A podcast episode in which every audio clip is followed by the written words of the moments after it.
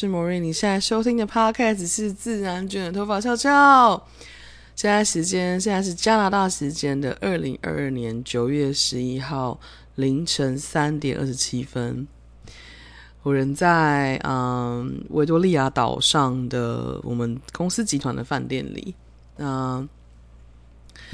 嗯哇，这支 Podcast 我好多想分享的。最近我觉得，因为因因为现在最近就是很多行星在逆行的关系，有很多东西浮出水面，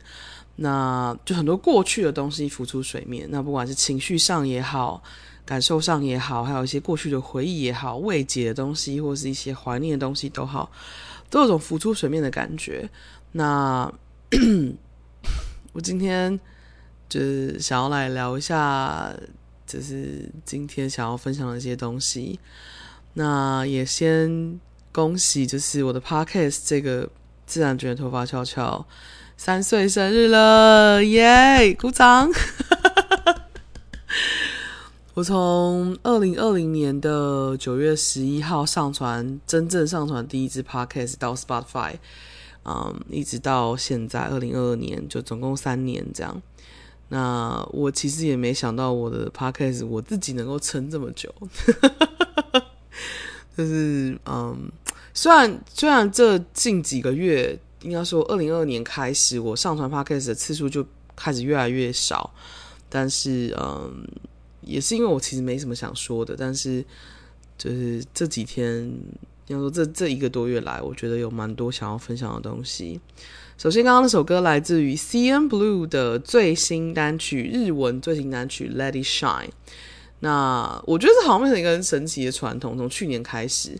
我去年的生日的那一支 podcast 的标题叫做“我懂你的意思”，但是你要相信生命啊！对，如果你有在追我前一个频道的人，就知道那是我后来前一个频道结束收尾的时候的最后改成的那个名字。对，那我是先录了那一支 podcast 之后，我发现就是这个。这一句话真的太适合我，所以我就决定要把它放在就是我的嗯频道上。所以其实是先有去年的那一支 podcast 之后，才改了就是我频道的名字。那今天的，然后一样是嗯在哎，我想一下，然后我去年 podcast 我也是放了一首我生日当天才听到的歌，就是嗯，我记得是 Sabrina Carpenter 的嗯 Skinny Dipping，那就是我记得那首歌歌名的中文一直叫裸泳，然后就是嗯，他在唱是他希望有一天他能够嗯放掉过去跟。某一些关系的纠结，然后能够自在的，就是进入到一个能够敞开自己去重新放松自己去啊、嗯、信任的过程。那我觉得有点像是那时候，那个时候我对那首歌很有感，我就觉得这好像是我就是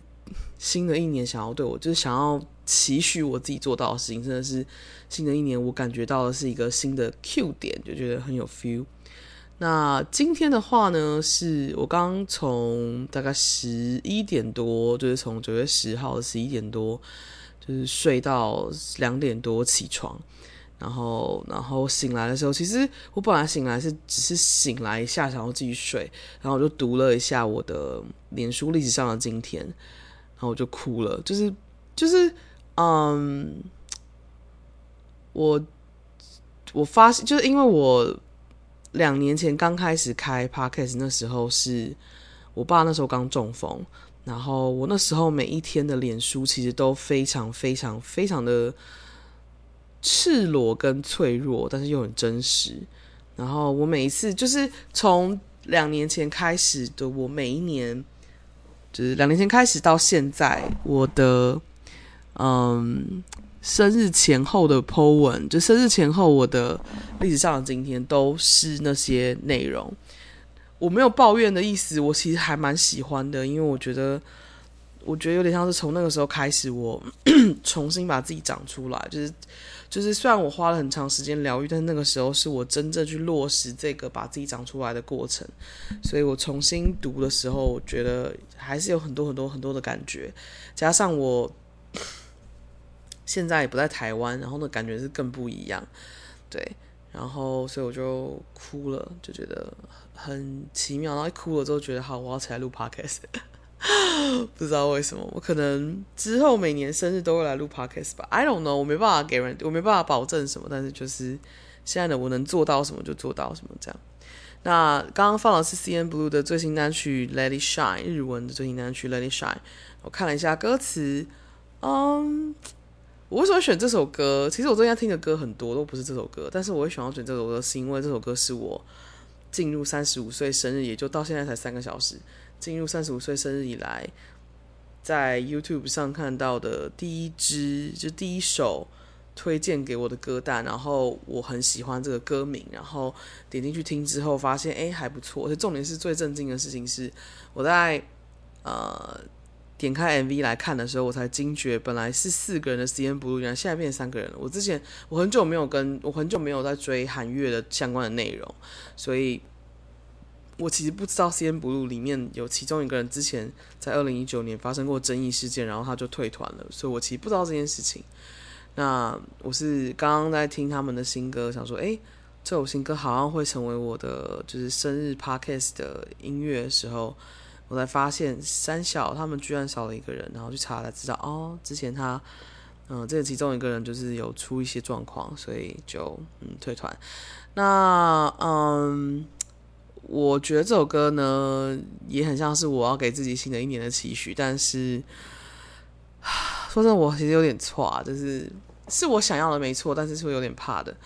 嗯，我觉得我其实想要录 Podcast 有一个很大的主因是我。刚读到了我去年自己生日的时候，可能是去年生日可隔一天，因为台湾跟加拿大有时差。去年生日的时候，我写了一篇东西，然后我觉得那篇东西我很想要念出来。对，噔噔噔噔噔噔噔噔噔噔。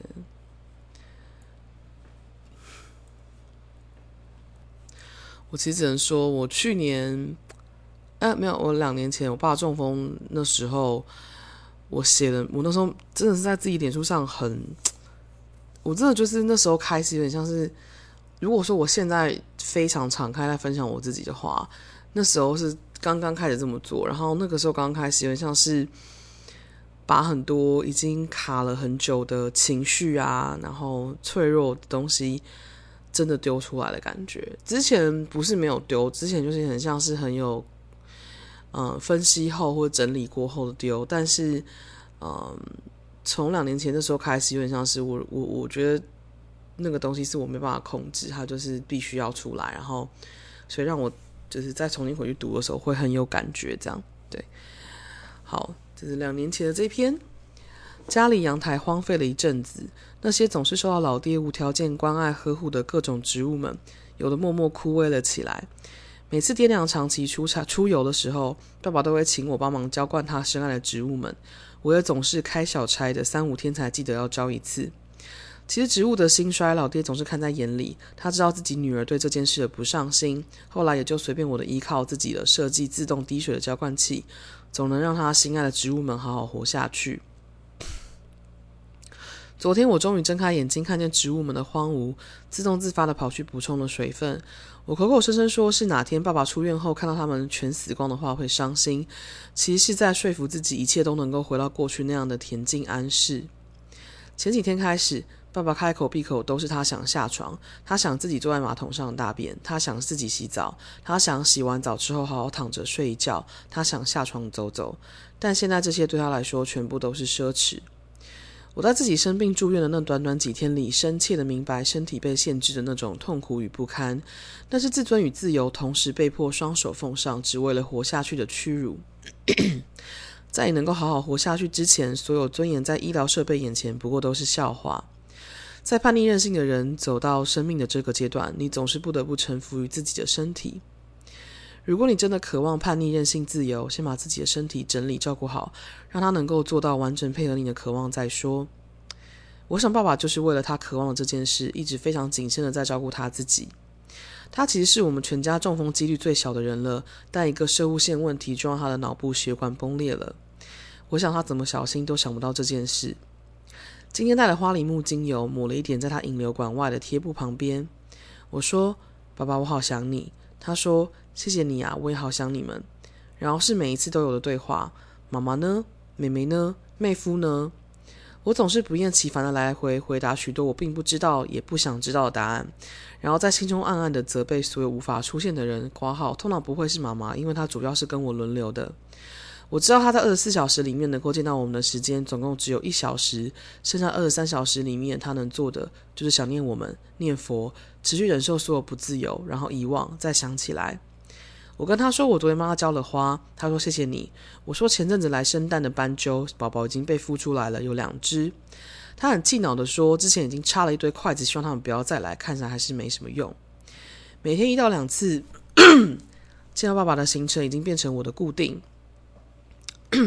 我总是在离开加护病房之后落泪，花上所有生命去把自己拼凑回完整，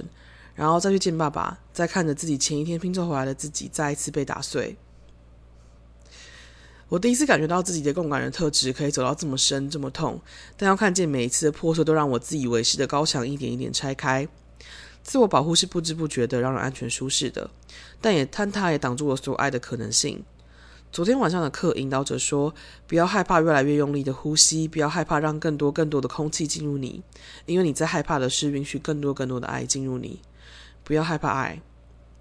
如果说我把灵魂以这样的方式，只为了让我能够真正的去接受与给予爱的话，那么这堂课我怎么能够不臣服的去学习呢？就让我每一天都重新被打碎，让我不再害怕吧。我其实。”两年后，我现在读到这一篇的结尾，我我真的很有感，因为 我在八月底的时候，我我有分享在我自己的粉丝页、粉丝团一篇嗯文章，是我我感受到一股全新的体验，情全新的情感，是一个是我对我的台湾人室友，就是一个女生，然后有这样子的伴侣关系的情感，但是并不是恋爱类的感觉。就并没有想要谈恋爱的感觉，就是嗯，我感觉这个人是我的伴侣，但我不知道，我有点说不上来，那个感觉很特别。然后也因为这个人的关系，也因为我发现了这个，嗯，我发现我对他的这份感情感情的关系，所以我从发现这件事情开始到现在，我的每一天，就从八月三十一号开始的每一天，我每天跟他相处，我都在体验新的事情，然后我都在看见新的东西。这其实让我觉得很很很很恐怖，因为我没有这么快速的把自己就是撕，就我没有我没有这样快速的把自己就是打开一次又一次，一层又一层打开过。我没有以这样的速度，也没有我没有以这样的频率打开自己过。然后 我也没有以这样的频率就是疯狂觉察自己过。真的是很多。过去有过的，跟体验，跟曾经体验过的，然后以为自己已经看清楚了的，或是以为自己已经能够实践去调整的，全部都重新翻出来，然后一次又一次的重新看见很多东西，看见我自己，看见他，也看见我跟，也看见我在面对关系的时候，我的所有的就是原始反应是什么。然后我就是一一点一点想要把它改变成，就想想要把它调整成我，嗯，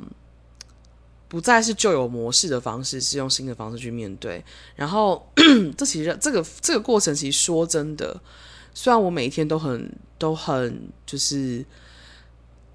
尽力的告诉自己你要慢一点，然后你要敞开自己，然后不要害怕，然后不要害怕这个位置。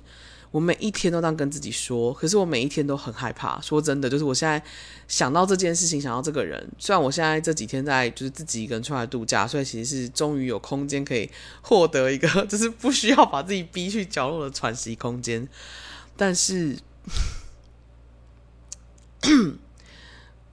我只要想到这想到跟这个人我产生的情感，还有我产生的新体验，我就觉得很害怕。然后我前几天才，我昨天才跟就是超小子，就是我的朋友讲这件事情。然后我说我很怕。然后接着我就看读到这一篇两年前我写的东西，说，我我我很我对这一段很有感，是嗯，我总是在离开加护病房之后落泪，花上所有生命去把自己拼凑回完整。然后再去见爸爸，再看着自己前一天拼凑回来的自己再一次被打碎。然后我第一次感觉到自己的共感人特质可以走到这么深这么痛，但又看见每一次破碎都让我自以为是的高墙一点一点拆开。自我保护是不知不觉的，让人感觉安全舒适的，但它也挡住了所有爱的可能性。昨天晚上的课引导者说：“不要害怕，越来越用力的呼吸，不要害怕让更多更多的空气进入你。”因为你在害怕的是允许更多更多的爱进入你，不要害怕爱。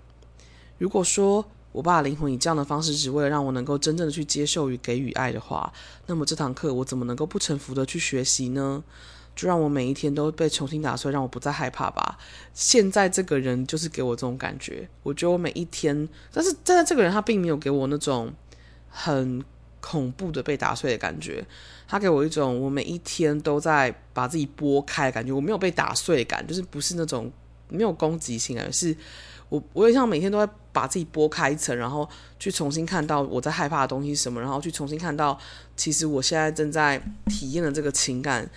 是一股我要很靠近很靠近我自己，我也要允许。他很靠近，很靠近我，我也要允许我自己去很靠近，很靠近他，才能够做到的事情。然后这让我非常害怕，这让我觉得很可怕。然后就是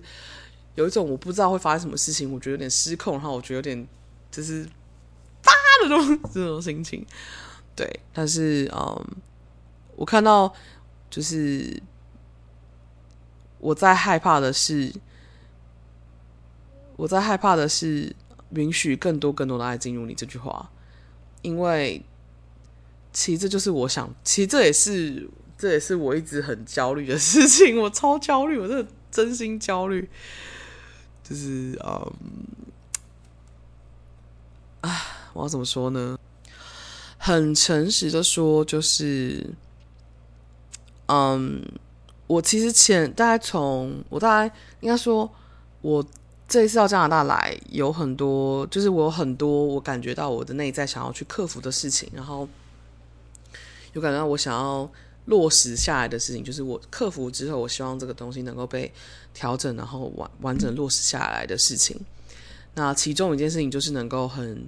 敞开我自己，去允许我自己去给予跟接受爱。我发现，嗯，我有一个，我发现我的惯性，就是，或是说我的，就是内建设定自动导航模式，是我习惯性的只是给予，我很少愿意去接受，或者是我很少允许自己接受。然后，所以接受爱这件事情，是从那时候两年前开始，就是才慢慢慢慢的一点一点的，就是去打开我自己要做这件事情。甚至是两三年前就开始了，就是不只是两年前，应该是甚至是三四年前就开始了。我是直到真的到了这边到加拿大之后，我才发现，就是我一点一点的去允许自己接受帮助、接受支持，然后接受爱的可能，我才发现它其实是可以很简单的。我发现它其实并不需要。好，先刚刚我爸妈打视讯电话给我，因为我先打给他们。我在录音前想，我先打给他们，先打给他们。结果我爸在睡觉，然后我妈的手机不知道为什么听不到声音，然后想说算了，那就等我爸起床，然后用他的手机打给我。然后后来我爸就打电话给我了，这样。所以我刚刚中间断了。那 我接续我刚刚讲的东西，就是我其实发现，后来我才发现，就是关于给予爱或者是接受爱这件事情，其实它真的不需要。不需要非常复杂，而且它甚至一点都不难。真的就是你的心态上一个调整，你的心态上一个允许之后，接收跟给予爱这件事情就会变得很流动自然。可是它真的很需要你有意愿去看待这件事情，然后你有意愿去允许自己做这件事情。它是一个，我觉得这件事情它不是一个阳性的行为，它是一个阴性的。点头，就是，这你懂的感觉吗？我真的有点难以形容。反正那时候就是我最就是到加拿大之后才真的是这种感觉。嗯，我之所以会这么想要尝试去做这件事情，第一个当然是我很想要就是持续扩张我的可能性，这是这是非常重要的一件事情。然后去持续的体验我自己是谁。我觉得还有另外一个部分是。我也很想要体验看看，我当我自己有办法进入亲密关系的时候，我能不能够创造一个健康然后流动的亲密关系？那如果我要能够创造一个健康流动的亲密关系的话，一个前提是我自己要能够允许我给予跟接受，就是我觉得这是最基本、最基本、最基本的事情了。那同时，它是最基本也是最核心的事情了。所以，如果我连在一般情况下，我都做不到这件事情的话，我觉得在亲密关系里面可能会是更困难的，就做这件事情可能会更困难的。对，然后嗯，所以我就开始在从到加拿大开始就一直不断在练习这件事。那我也非常开心，也很感激，就是就是我的室友 Myla，她一直都是处在一个很允许我给出跟接受就是关爱的。一个角色，然后我非常非常感激她。我真的，我觉得我除了对她有充满浓浓的家人的情感之外，还有就是还有浓浓的感激。我觉得她在对的时间、对的地点进入我的生命。她之前，因为我之前有分享过吧，她之前说，他说他认识我不久之后，他都觉得他他一定是做了，他一定是做对了什么才是才会认识我。然后我对他有完全一模一样的想法，就是我觉得我一定是做对了，什么才会认识他。我觉得这是非常非常美好的一个关系。然后我觉得从 Myla 之后，我对很多新加入我生命的人，我比较能够允许自己以一个保持在自己感觉到舒服的距离跟空间的的状态下去跟对方建立友谊关系或者同事关系。我觉得有点像是，呃，Myla 她成为了我的无血缘关系的家人之后，她给了我一种很温暖的底气，让我觉得我可以做到这件事情。然后，可是我，可是我又觉得，我想说，哎，如果是这样子的话，那或许我进入亲密关系之后，我很有可能就可以，就是好好的跟对方，就是保持一个，呃。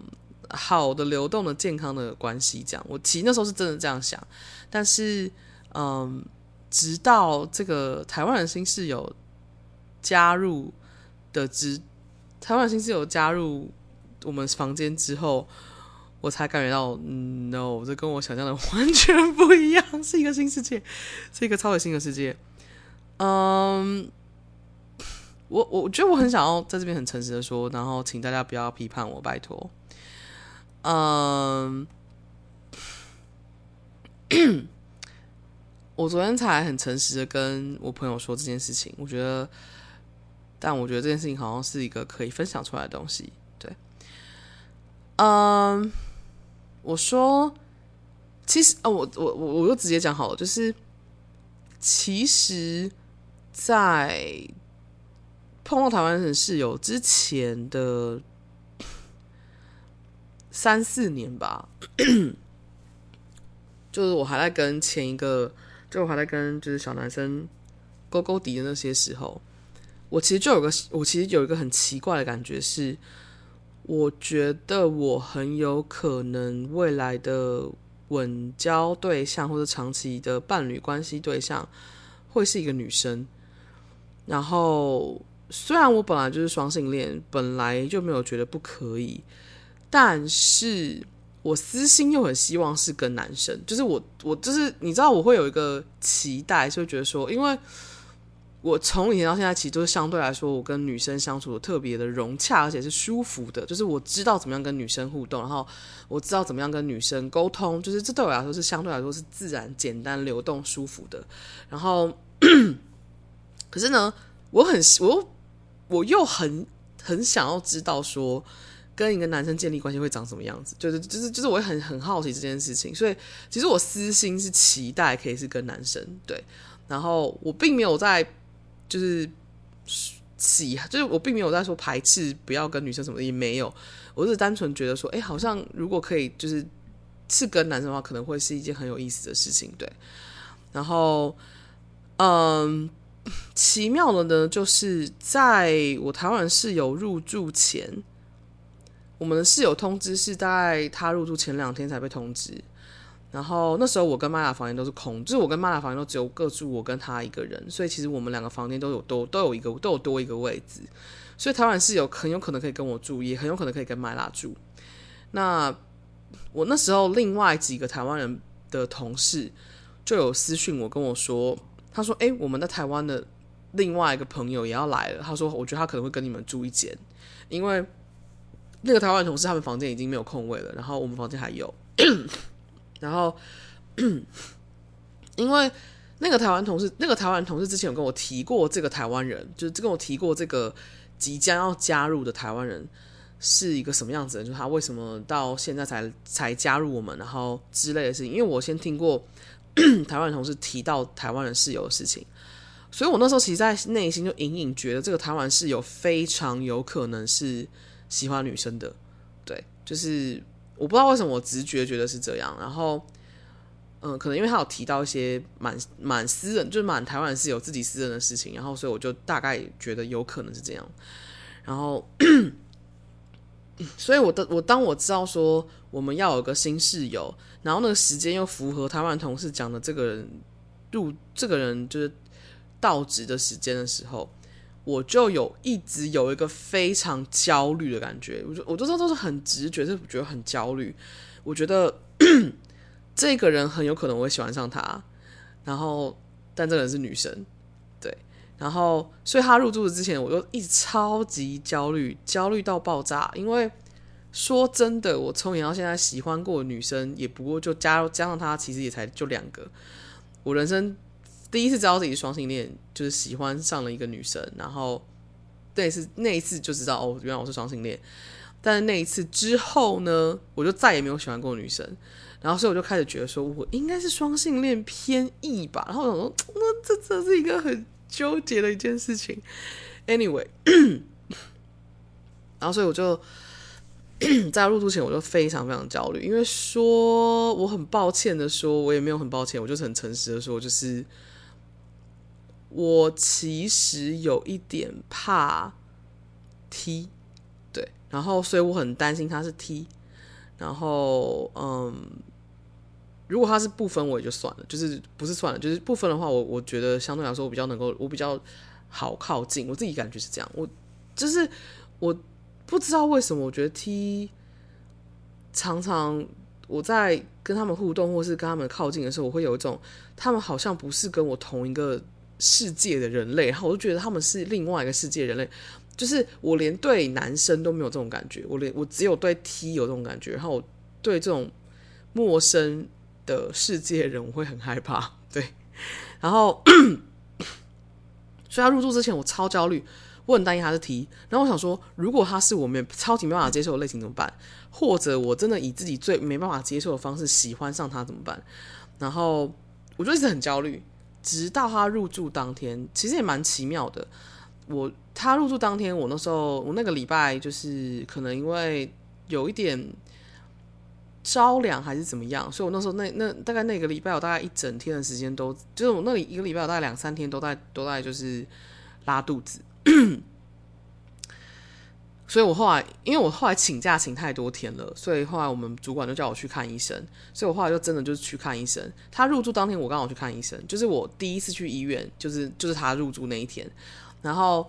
我本来直觉觉得他可能会住我房间，我不知道为什么觉得直觉他可能会住我房间，所以我就一样把房间空出来，然后我就去看医生。然后等到我回房间之后，他已经他已经就是。他已经住进来了，然后，嗯，所以我其实是从医院回到家的，看到他的第一眼，我就瞬间安心。我不知道为什么，我看到他第一眼的时候，我的其实想法是，我这样说好了，我我看他第一眼是看他的眼睛，然后我发现我其实看人很很看眼睛，我看他眼睛，然后我看他眼睛，瞬间觉得这个人是我的家人，就是我。也不能说我这样，这个人是我跟我同一国的，对，就是我觉得这个人是跟我同一国的，然后我就觉得所以应该没问题。就是我第一个直接是觉得应该没问题，不是说我会喜欢上他的没问题，或者我喜欢上他没问题的那种没问题，是这个人当室友应该没问题。然后接着我才听 Mila 说，他本来想跟我住，就是那个室友本来想跟我住，但是因为我不在房间的关系，所以他不好意思，就是直接住进去，所以他就跑去跟 Mila 住了。对，就这样。然后我就觉得哦，OK，难怪，就觉得 OK，那这样很好，保持这样的距离，我觉得很不错。然后，嗯，大概是这种感觉。嗯，后来我就是后来，嗯，慢慢互动之后才知，我才有种哦，原来我才有种，我大概知道为什么会有这种感觉，他是跟我同一国的，因为他其实也是一个超级内向者。然后他也非常害怕很多的人，然后他也是一个高敏人，就是就是我我看到这种类型的人，我就会觉得啊，同一国的同一国的好朋友这样，对，然后嗯，我觉得很像是因为这个人的关系，让我发现我其实想要的并不是一个我我不知道，说真的，我其实不知道，我我到现在为止我都还在摸索这件事情是。我不去，我其实真的不知道我想要的伴侣关系是长这个样子，或者说我其实不知道我我想要的伴侣关系到底是长什么样子。直到他出现之后，我才有种，这才我才是有种理所当然感，就觉得跟这个人的互动很理所当然，然后这个人跟这个人的状态是理所当然的。我觉得这一切都很理所当然，就是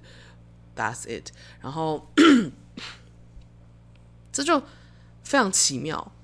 我之前跟他讲完。就是我的感觉之后，然后他就很 chill，他就说，他就很，他就听完就很 chill。因为我才我在跟他讲讲这件事情之前，我就有说，我有一件想要跟你讲的事情，但是这件事情你听完可能会很尴尬，但是我就是觉得我好像要跟你说，所以我就跟他讲，然后就我就把所有我那时候跟我朋友分析的东西或想到的东西全部都就是讲出来，然后他听完之后，他就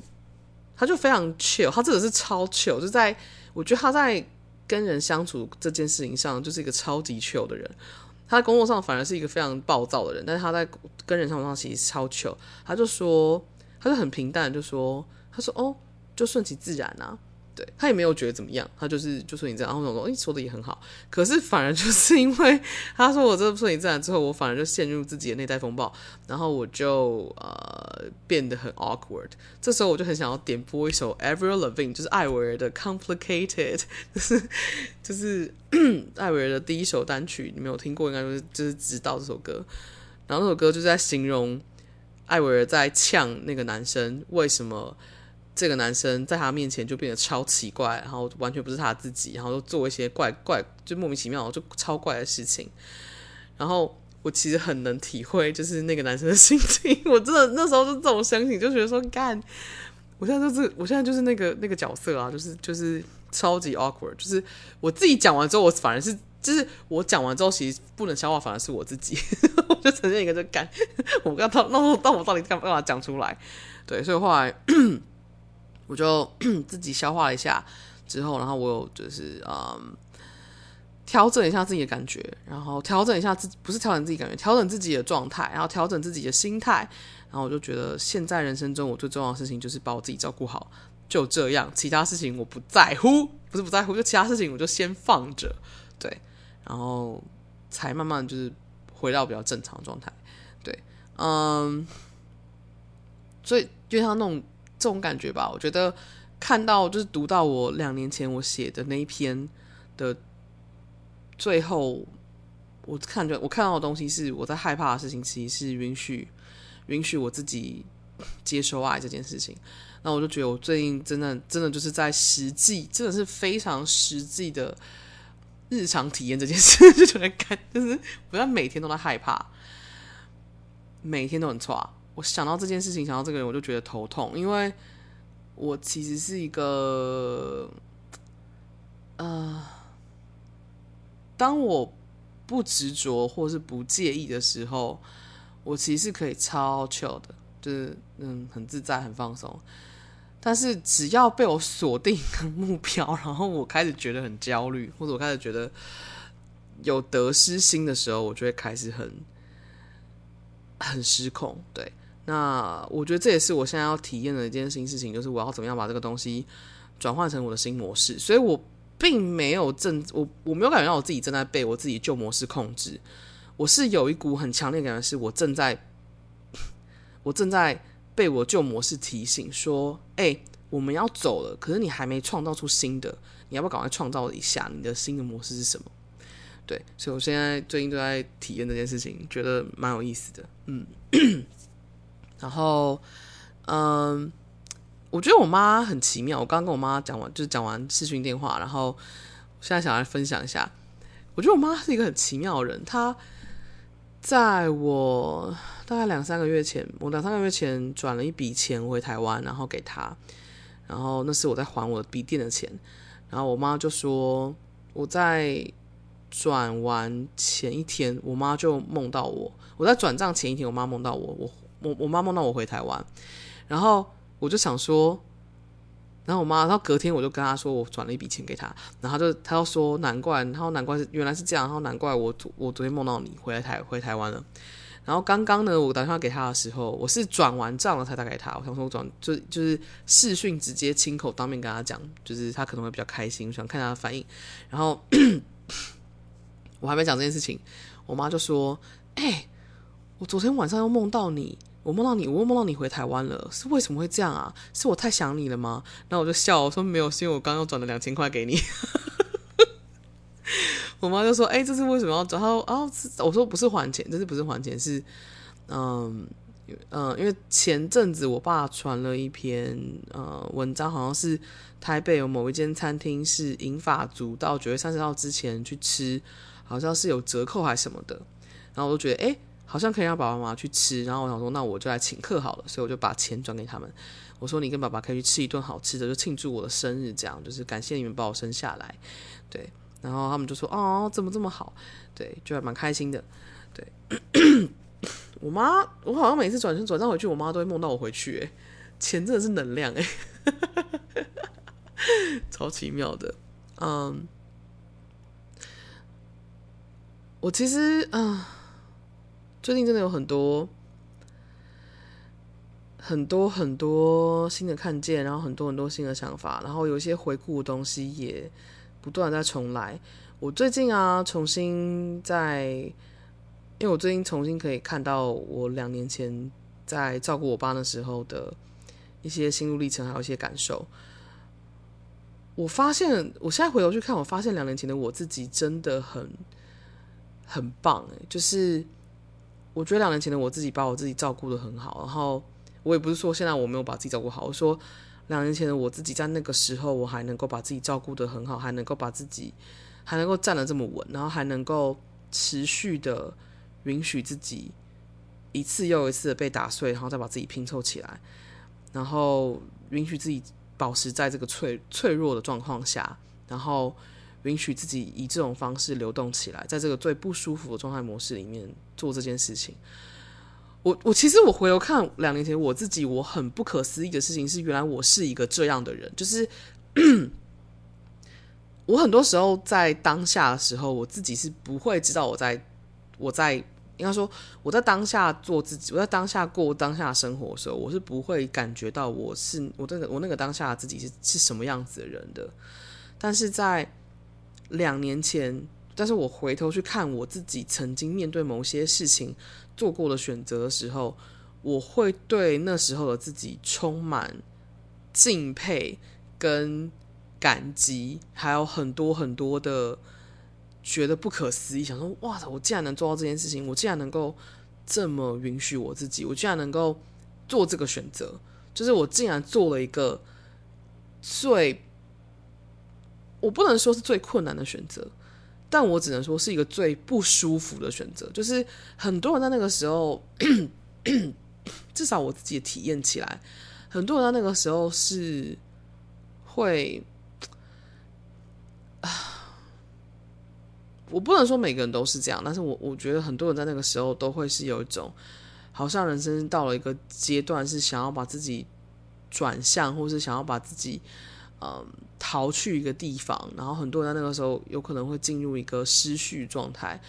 我那时候完全没有，我那时候真的就是还是非常的就是 put it together，就是 get it together，就是 put it together 这种感觉，就是，所以很多时候应该说，我觉得我在那个时候，那个时候的我自己，应该觉得我自己是是一盘散一盘散沙。但我自己回头去看，发现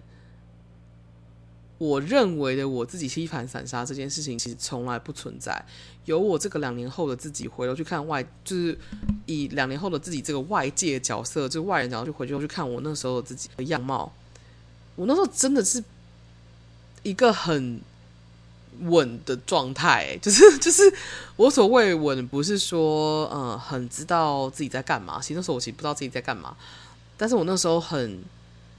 稳定的允许我自己去把自己打破，然后再把自己重装回来，把把自己装回来，这感觉真的，我记得我那时候前前阵子重新看到这一段的，重新看到这个过程的时候，我真的很震撼呢。我就觉得说，我就跟我朋友说，我就跟我就跟我的闺蜜说，说我两年前两年前我自己真的很棒，我我觉得我自己做的好好哦。然后他说：“对，你真的那时候真的做的很好，对。”然后我就有一种很奇妙的感觉，就觉得说，我记得我在我的就是呃，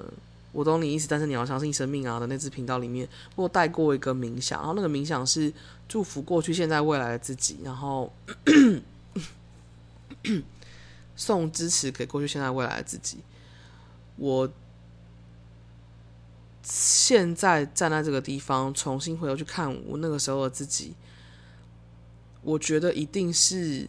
在我，我觉得一定是过去的我跟现在这个时刻的我，还有未来时刻的我，一直不断的回头去给那个时候的我自己很多很多的支持跟很多很多的信任，才成就那个时候的我自己。我自己现在感觉上是这样，因为我在两年后的未来去。回头看两年后的过去，两年前的过去，然后我看到的是充满无穷无尽的感激，跟无穷无尽的信任，跟不可思议，跟就是觉得太厉害了。就是我觉得我现在不断在传递这一种情感给过去那时候的我自己。我觉得那时候的我一定有接受到这个部分的我自己。我觉得三年后，就明年这个时候的我自己，可能重新回头看，可能会有更更精彩的发现，或更多的想法之类的。但是。我现在有一种，哇，谢谢你，真的，我现在我现在能做的就是不断的传送我的感激回去，跟很多很多的光，很多很多的爱，跟很多的祝福，还有信任给过去那个时候的我自己。我现在能做就是这个，但是我做这件事情，我自己感觉到，在两年前的我一定是接收到现在的我传回去的这些东西，不断的给自己 support，然后让自己能够长到现在。我觉得这感觉很奇妙，你知道吗？就就真的是一个 非常奇妙的感觉，但我也说不上来。但 anyway，我希望你们听懂，听不懂也没有关系。对，然后嗯。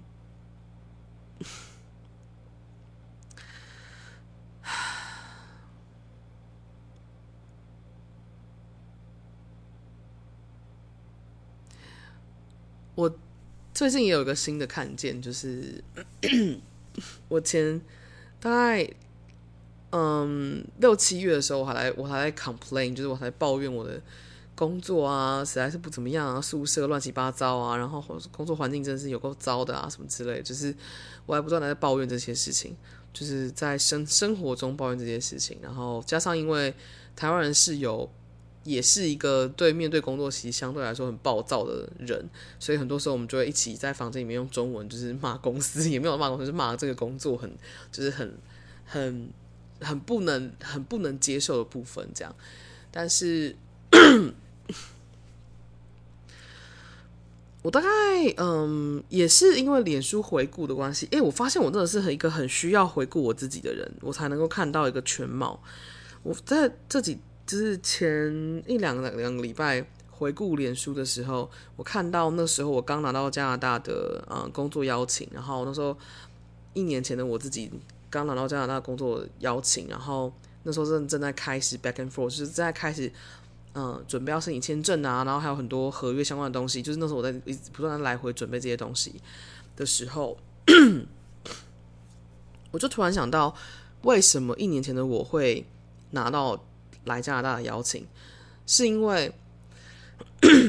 两年前的我在照顾我爸的时候，我那时候感觉到自己很强烈被困住了，我非常非常的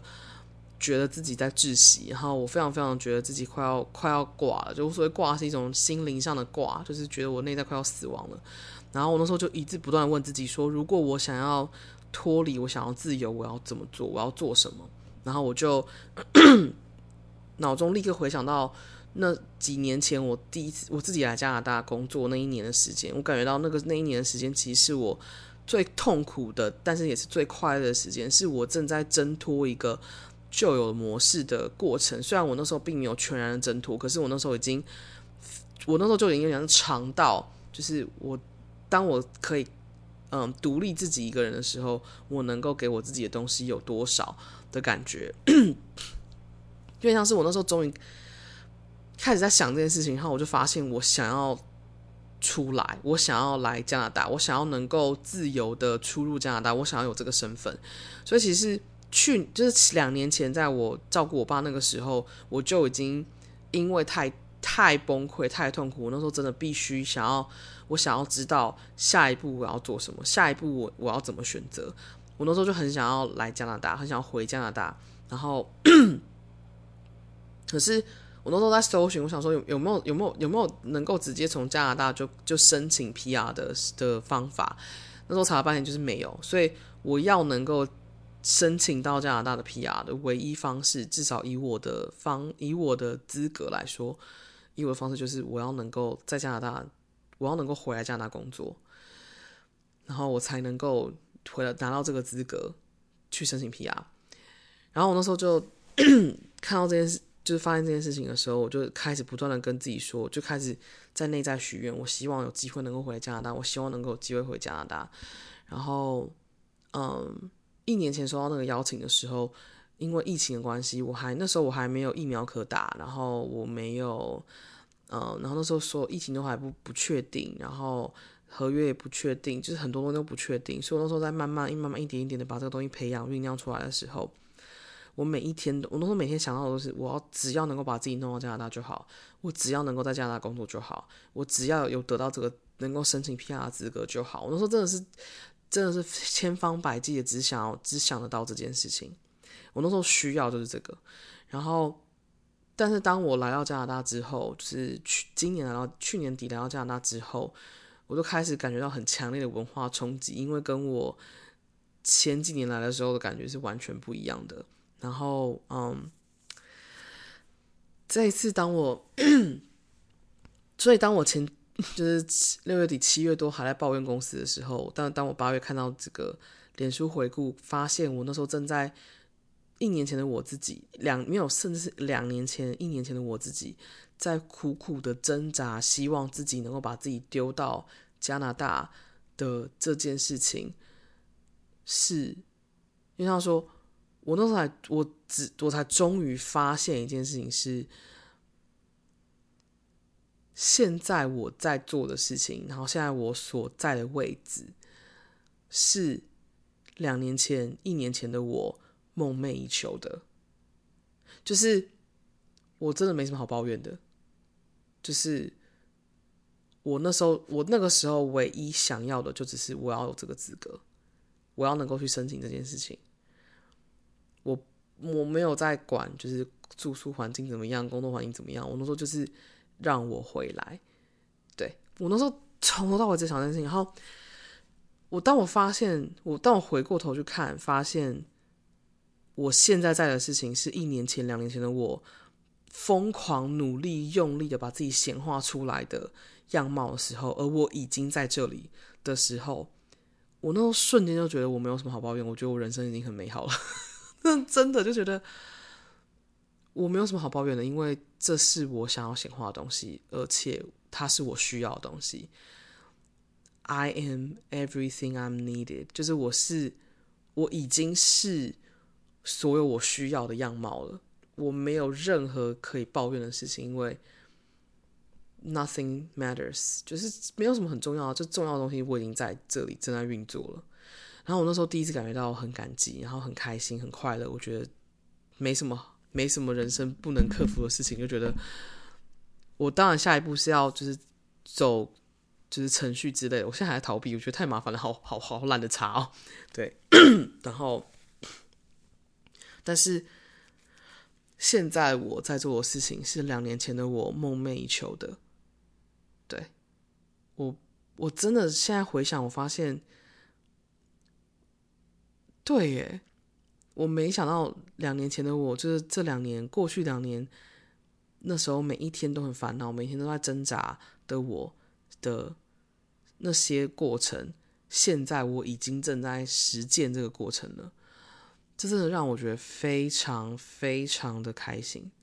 就是一种发自内心的觉得我很满足的感觉。所以很多人就是最近会跟我说，他们发现我来到加拿大之后变得越来越开心，然后我就。其实我也很难解释那个感觉是什么，但是我我我我现在想到我能解释的原因，就是因为 我做到了两年前、两年前、一年前的我很想很想做到的事情，对，但是我是现在才看见，之前没看见的时候，就会一直觉得啊，人生好烦啊，就是觉得 工作很机车，工作量太大什么之类的，对，但现在就觉得，it's it's good, it's all good。That's just all good，对，大概就是这样吧。我觉得这些东西都很想要好好的跟你们聊一聊。嗯，然后我现在在，我现在住的这个饭店叫做皇后饭店，而且也很奇妙，在九月八号那个伊丽莎白女皇，伊丽莎白二世就是皇后过世。的隔天，我就进到，我就住进了，就是皇后饭店。而且我很喜欢她的名，她的名字叫 Empress，就是她不是 Queen 哦，她是 Empress。Empress 是统领的意思，是女帝的意思。就是 Queen 通常会需要一个 King，会需要一个国王，但是 Empress 她是自己一个人，她不需要，她不需要 Emperor，她是自己的。Empress 是她是自己，她是女皇，她就是。女帝，她就是自己掌控这个国家，这样，她不，她不需要 emperor，对，所以我觉得，我蛮喜欢这个的，对，大概就是这样。好，那看一下还有什么要分享的吗？还是有什么有什么想说的？我突然想到，就是。照我刚刚的说法，其实这也是我最近的新的体验，就是我发现丰盛啊，我发现我我的就是影片或是 podcast，很常时不时会提到丰盛，然后我每次都会有新的看见，然后可能都会是很相似，只是一个更深层的题的讨论这样。我发现我最近越来越感觉到一股很浓厚的所谓的丰盛的感觉。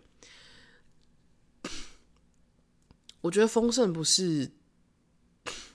丰盛不是取之不尽、用之不竭，丰盛是在你需要的时候，你你要的资源是刚刚好你有，然后丰盛是在你需要时间有时间，你需要金钱有金钱，你需要人脉有人脉，你需要方法有方法。然后你需要信任，有信任的这些时候，我觉得这就是所谓的丰盛。我觉得所谓的丰盛跟你有多少超过你预期或超过你能控制的东西无关。丰盛是跟你每一个当下你能够用、你能够运筹帷幄使用的东西有关。然后我前阵子跟勇者讨论到这件事情，我们两个都有个很强烈的感觉，就是我们发现。我们其实都是很丰盛的人，就是所谓的丰盛，其实就是你在任何时刻、任何状态，你有需要任何东西的时候，你都知道你有你有这个能力，或你有这个方式能够把它生出来，或是弄出来。我最近真的、真的、真的很强烈感觉到我自己是一个非常丰盛的人，就是 物质生活上、精神生活上、内在感受上、情绪上。然后能力上、信任上，我都是一个非常丰盛的人。我觉得这是一个非常很难形容的感觉。我昨天就是在 Victoria Island，就是在维多利亚岛上闲晃。维多利亚岛其实感觉跟温哥华有点类似，但它是一个比较小型、缩小版的温哥华。然后风景、风景跟建筑更，我觉得更有特色一点。那或说有有有有，或者说有特色的建筑更多，就可以这样说。那 然后我在我都，然后我在就是昨天我去，因为其实我还蛮喜欢吃越南河粉的，然后我就特地跑去找了一间越南河粉来吃。然后走吃完饭回那个要回饭店的路上，我就发现了一间美术社。然后我想说，诶，我从来没有就是。去过外国美术社，我来看看外国美术社里面卖什么。然后我说，搞不好我可以买一点颜料，然后嗯，画一幅画给我自己，当做就是自己的生日礼物。这样我很想要做这件事情，因为我其实有一阵子没画画了，就是至少至至至少我到加拿大之之后就再也没有画画了。然后我就觉得有点可惜，很想要再画画看。然后 我就进美术社，然后逛了一下，然后。找了一下我想要的材料，看了一下，就是 美术社，就是加就是加拿大美术社，或者说这些美术社呢，里面有非常多很高级的颜料啊，然后就是工具啊，然后呃材料之类的，但是真的就是价钱也很高级，嗯，然后我在买的时候，其实我有种恐慌感，我觉得想说怎么办？我我我我发现我可能不一定能够。全部下了手，尤其是我看上的颜料，跟我看上的笔刷，还有我看上的画布都很惊人。就如果我真的照那个价钱去买的话，我可能会喷个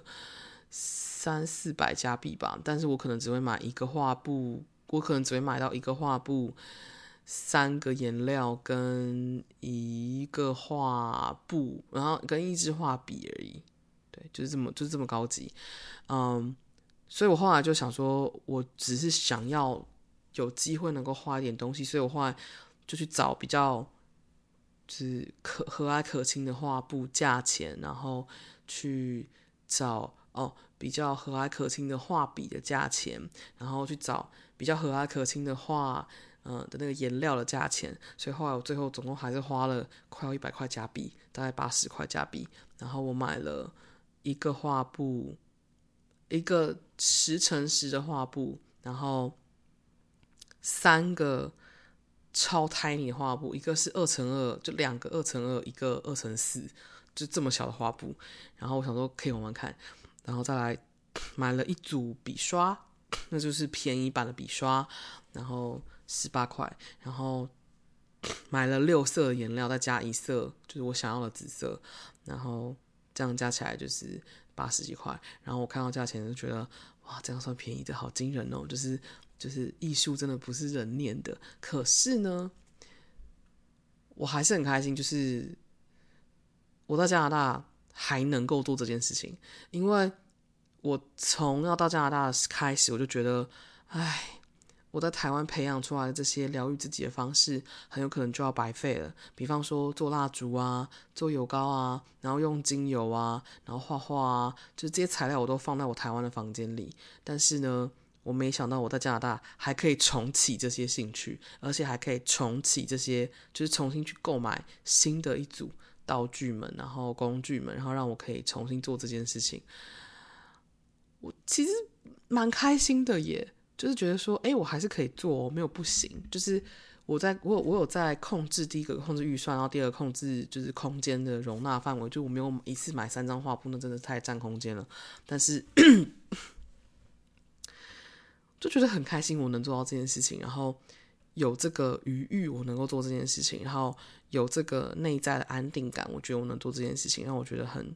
很开心。对，我就没想到这东西其实台湾跟加拿大我都可以做的。就是蛮开心的，我觉得很很赞，对。然后这让我感觉到自己真的是一个很丰盛的人。然后昨天的话，结果也出来了，我 po 在我的粉丝页上，然后有兴趣的可以看一下，真的觉得蛮开心的，就觉得好棒哦，就觉得哎，真是不赖，对。所以我想要分享一下这个关于丰盛的心情，嗯，还有丰盛的一种感受，就是真的是丰盛，真的是你已经有了，丰盛真的是你有了。然后这也是我，对，这也是我在跟台湾人室友互动的关系，互动过程里面，我发现的一件事情是，我越是纠结，或是我越是恐慌，越是害怕，我就越担心，我是越担心失去这个人，就越代表我其实没有，对。但我每次回头看现实，就是他就是我室友啊，我每天都会跟他相处啊。我每天都会就是见到他，然后我每天都会可能就是跟他聊聊天。我每一天都会跟他说早安，每一天都会跟他说晚安，每一天都能够有机会跟他聊天，什么有的没的。然后就觉得其实我根本就没有没有，对，就是我根本就没有没有不足，根本就没有缺乏，我也根本就没有不是，就是就是就是就是我为什么要？把自己搞得好像我没有这个人，或我没有这个东西，对，我就觉得，哎，嗯，就就就这样啊。所以，我当我这样想了之后，觉得，哎，我就放松很多。对，这我觉得这真的是可以套用在所有的一切，真的是很有意思的一件一个新发现。大概就这样，现在时间是九月十一的凌晨四点四十七分，哎，零点四四点四十七分，我终于觉得要回去睡觉了啊。我录这次 podcast 虽然才录了一个多小时，但其实我中间停了好多次，一次是去接我爸妈电话，然后中间有几次是暂停要就是喝水，然后清喉咙。现在终于结束了，觉得很开心。那 把我想分享的以这种方式碎念式的把它分享出来了，然后谢谢你，呃，听到现在，然后谢谢你从不管什么时候开始听我的 podcast，或是从不管什么时候。呃，认识我或发现我，那我都觉得很很赞。然后谢谢你们，就是加入我的生命，这让我觉得非常的感激。不管是以任何形式都好，那就祝福大家都有美好的九月份，然后美好的水星逆行、五星逆行，对，然后祝福我有美好三十五岁。那我待会会去好好的许个生日愿望，好好的照顾好自己，去补眠补一通，然后。然后想说我自己吧，对，这是我这次度假最重要的一件事情。大家就这样啦，祝福大家都有美好的九月份喽。那我们就下次见，我是 Maureen。